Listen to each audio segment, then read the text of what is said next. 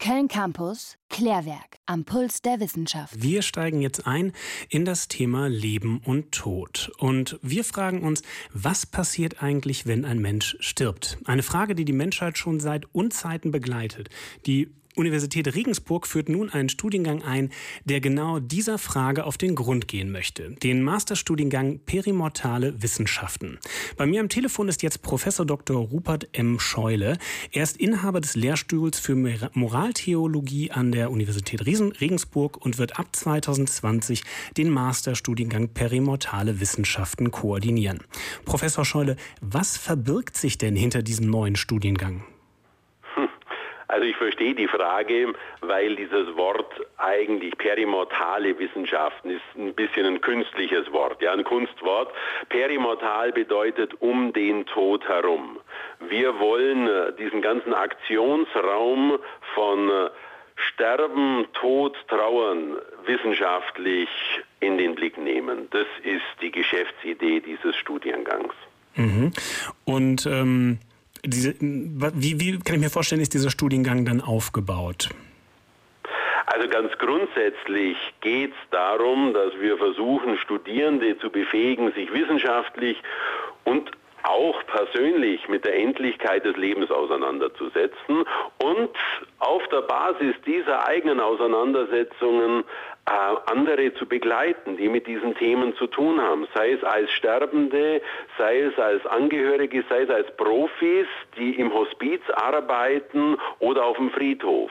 Und da brauchen sie verschiedene Skills, wenn sie sich das vornehmen. Mhm. Also sie brauchen natürlich so etwas wie Selbstkompetenz. In einem Modul wird es darum gehen, ja, sich ein bisschen dafür fit zu machen, sich mit den echt großen Fragen auseinanderzusetzen. Leben und Tod, äh, das ist eine große Frage. Wir glauben nicht, dass wir da äh, einfach so Antworten liefern können, aber mhm. vielleicht eine Kompetenz, die zur Antwortensuche befähigt. Das ja. wäre das eine. Ähm. Und dann brauchen Sie natürlich auch ein bisschen medizinische Kenntnisse äh, für all das, was um den Tod herum passiert. Da gibt es immer noch viele Legenden, die muss man mal abräumen. Sie brauchen juristische Kenntnisse. Also äh, äh, Trauernde sind oft juristisch ganz, ganz unsicher, glauben, sie müssen jetzt sofort den Bestatter anrufen, wenn die Oma den, den letzten Atemzug getan hat. Das ist natürlich ja, nicht so. Aber man muss das mal irgendwie klarkriegen. Ich muss einmal kurz dazwischen grätschen. Sie haben gerade eben von den großen Fragen gesprochen. Ich meine, die großen Fragen werden ja schon seit Jahrtausenden von den Menschen behandelt. Also in der äh, Transzendentalphilosophie, in der Metaphysik, in der Religionsphilosophie. Ja. Ähm, wieso, was ist denn jetzt das Besondere an diesem Studiengang? Ich glaube, das Besondere ist, dass hier eine Bündelung stattfindet. Äh, aus äh, verschiedensten Traditionen und Wissenschaften wird hier ein Fokus gewonnen auf diesen perimortalen Aktionsraum. Durchaus mit einem starken wissenschaftlichen Anspruch, aber eben auch äh, mit sozusagen dem Anspruch, praktische Relevanz zu erzeugen. Also es ist kein Studiengang ähm, für einen Elfenbeinturm, sondern ein Studiengang, der auf dem Elfenbeinturm möglicherweise beginnt, aber dann schnurstracks rausführt in die Hospize, Palliativstationen und Friedhöfe. Mhm. Das Sie, ist das Neue. Sie haben es gerade eben schon mal ein bisschen angesprochen. Ähm, dieser praktische Nutzen, der dahinter steht, ist ja ein wenig die Entmystifizierung, habe ich das Gefühl, vom Tod. Also auch ein wenig die Angst davor zu nehmen. Kann man das vielleicht auch so runterbrechen? Ja, also durchaus, wobei ich jeden natürlich sehr gut verstehe, der Angst vor dem Tod hat. Das ist was vollkommen Natürliches und Klares. Aber mit dieser Angst umzugehen, ist vielleicht auch äh, etwas, was man lernen muss. Und äh, was wir voneinander lernen müssen, auch Perimortalwissenschaftler von Trauernden, aber eben auch umgekehrt. Aber es wird darum gehen, ganz klar, dieses Thema sozusagen äh, auszuleuchten. Nicht grell auszuleuchten, warm und human auszuleuchten, darum wird es gehen und sowas, wann immer wir uns Dinge klar machen, einordnen können, verlieren wir auch ein bisschen die Angst da, da, davor, das ist richtig. Jetzt haben wir uns schon über den Studiengang, den neuen Studiengang Perimortale Wissenschaften unterhalten, ein wenig den Aufbau und die Inhalte besprochen. Jetzt würde ich gerne einmal zu dem Thema, das im Studiengang behandelt wird, kommen. Wie kommt es denn, dass Sie sich mit dem Thema Sterben so auseinandersetzen, akademisch, wissenschaftlich?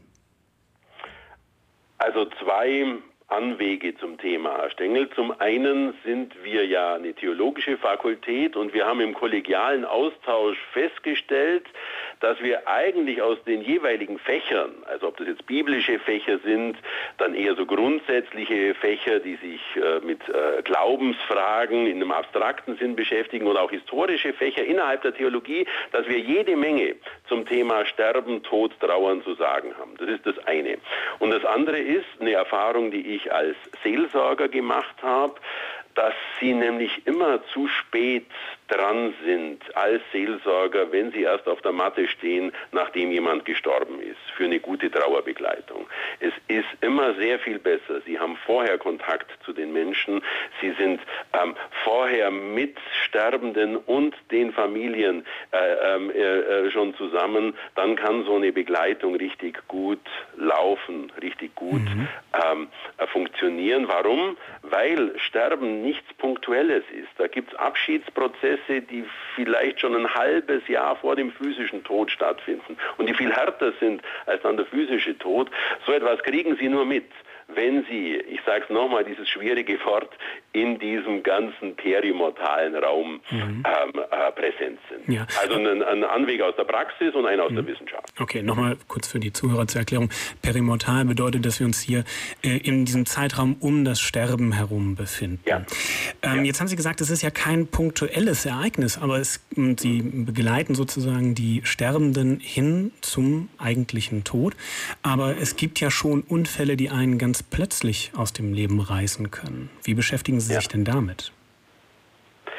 Also das ist natürlich so, das ist äh, äh dann etwas, was vor allen Dingen uns mh, zu den Angehörigen führt. Ja, das ist also schon eine ganz harte Sache, ähm, ganz plötzlich auf einen lieben Menschen äh, vielleicht unter gewaltvollen Umständen äh, verzichten äh, zu müssen, äh, den verloren zu haben. Das ist dann schon etwas, was wir äh, äh, Angehörigen fokussiert in den Blick nehmen. Also es wird auch ein bisschen darum gehen, ja, also Menschen zu schulen für den Fall, dass ein Großschadensereignis oder ähnliches eintritt und dass sie da ihren Mann und ihre Frau stehen. Aber man muss schon auch wissen, also äh, in der Breite gestorben wird in Deutschland unter klinischen äh, Bedingungen beziehungsweise äh, unter Bedingungen des mhm. Altenheims. Der dramatische Unfalltod, von Schlimmerem gar nicht zu reden, ist bei uns Gott sei Dank nicht so verbreitet. Ja.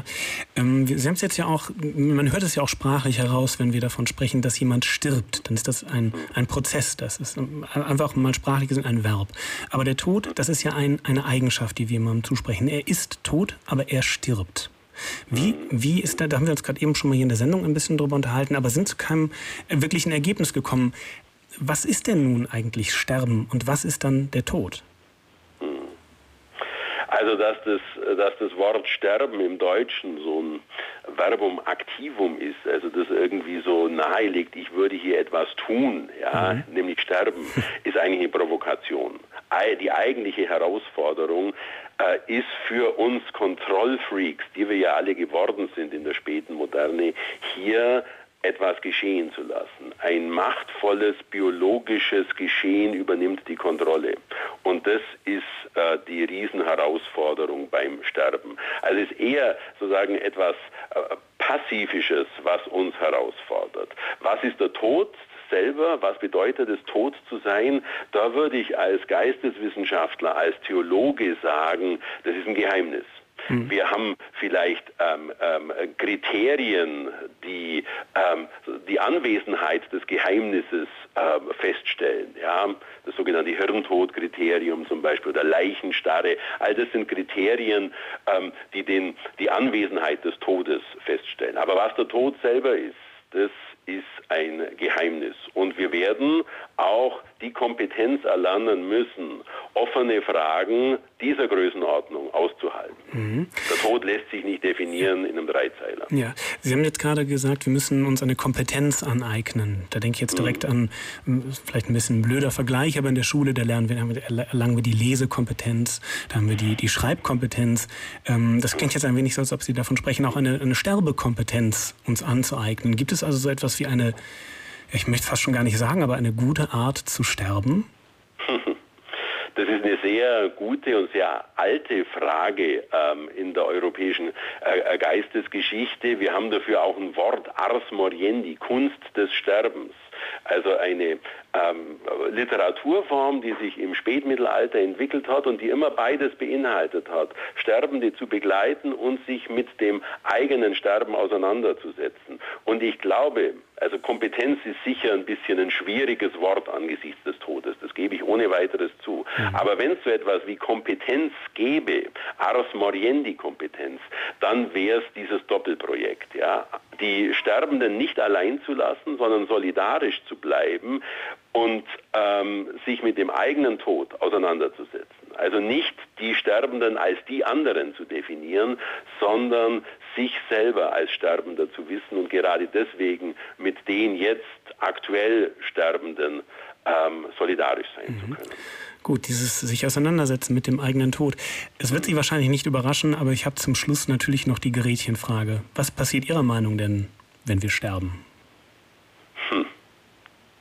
Also, ich bin da mal neugierig. Ich bin mhm. natürlich ein gläubiger Mensch, ähm, aber das bedeutet nicht, dass sie hier irgendwie so äh, eine Sicherheit gepachtet hätten äh, für die Stunde äh, des Todes, weder dass mhm. die Stunde des Todes selber irgendwie entspannt verläuft, noch dass wir sozusagen ein, ein, besseres Wissen über den Tod haben. Aber also ich habe Vertrauen, ich habe Vertrauen zu dem, äh, den ich als Auferstandenen verehre, der den Tod bezwungen hat, ihn entmachtet hat und ich bin sehr, sehr neugierig, was kommt.